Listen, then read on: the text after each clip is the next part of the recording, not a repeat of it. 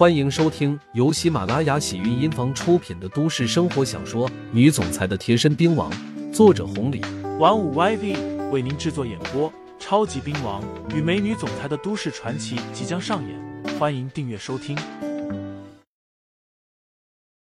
第二章：出鞘的刀下。都说人不可貌相，可刘牧阳给人的感觉，除了长得帅一点，其他地方都太普通了。司机侃侃而谈了一会儿，这才侧敲旁击的说道：“江南会是个好地方啊，简直是男人的天堂，兄弟好福气啊！不知道今天晚上你过去有啥想法呢？”一看司机猥琐的表情，刘牧阳就猜到了，将目光从窗外收了回来，这才说道：“我可不是去玩那些，那些货色，我暂时还真的看不上。我去找一个人。”司机嗤之以鼻。不过顺着话聊道：“找一个人，找谁呢？周通，外号七爷。”这司机有些懵。七爷那不是江南会的老板吗？人家一个月都是几千万，眼前这小子找人家干嘛？难不成是远方亲戚？可是七爷听说是个孤儿，十二岁就在江南会里面当打手，现在四十来岁了，那可是呼风唤雨的人物。没听说有亲戚啊，去江南会就算了，还说找个人，找个人就算了，还要找的七爷。现在的年轻人都不知道脑子里面想些什么。不过反正无聊，还有些路程呢，司机只好问道：“你跟七爷是亲戚？不是，是朋友？不是。那你找七爷做什么呢？”司机有些看好戏的意思，想拆穿刘牧阳的牛皮。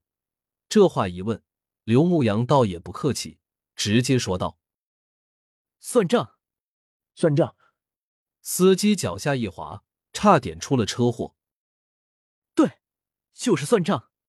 刘牧阳说完，指着前面说道：“师傅，你开快点，我还赶时间。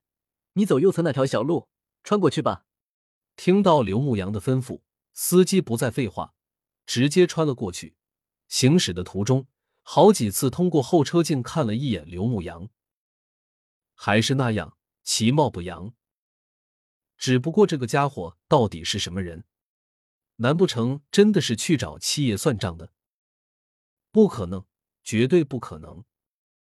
可如果不是这样，他为什么要这么说？如果是单纯的吹牛？那也不现实啊！在滨江市，谁不认识七爷？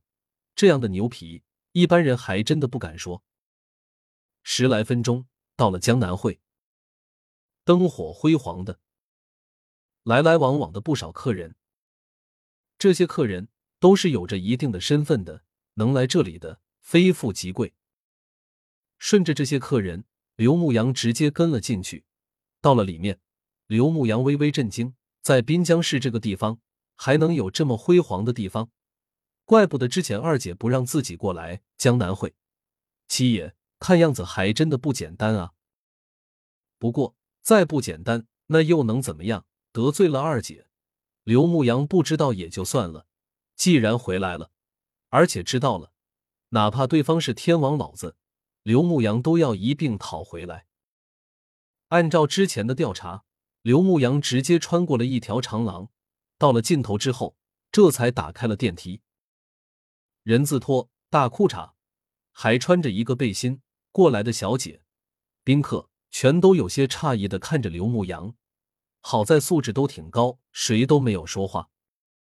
丁，三楼到了，小姐，客人全都下去了。刘牧阳继续，直接来到了五楼。电梯内刚刚打开，两个一米八五、人高马大的保镖突然迎了上来。左侧那人职业性的问道：“这位先生，你是不是走错地方了？如果是来我们江南会玩的，直接去三楼就可以。”刘牧阳朝着口袋一抽，一截黑布入手，左手将其缠绕在右手上面，抬头笑了一下，直接一拳头砸了过去。